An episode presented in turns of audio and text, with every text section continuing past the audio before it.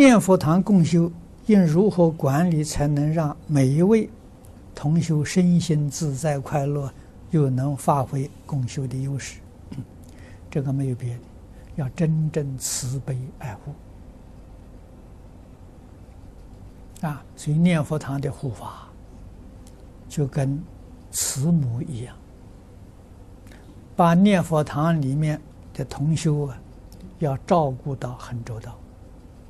啊，他的衣食住行，啊，生活起居，因为他不说话，啊，所以处处啊，你都要想到，要照顾到，这个是真实的功德。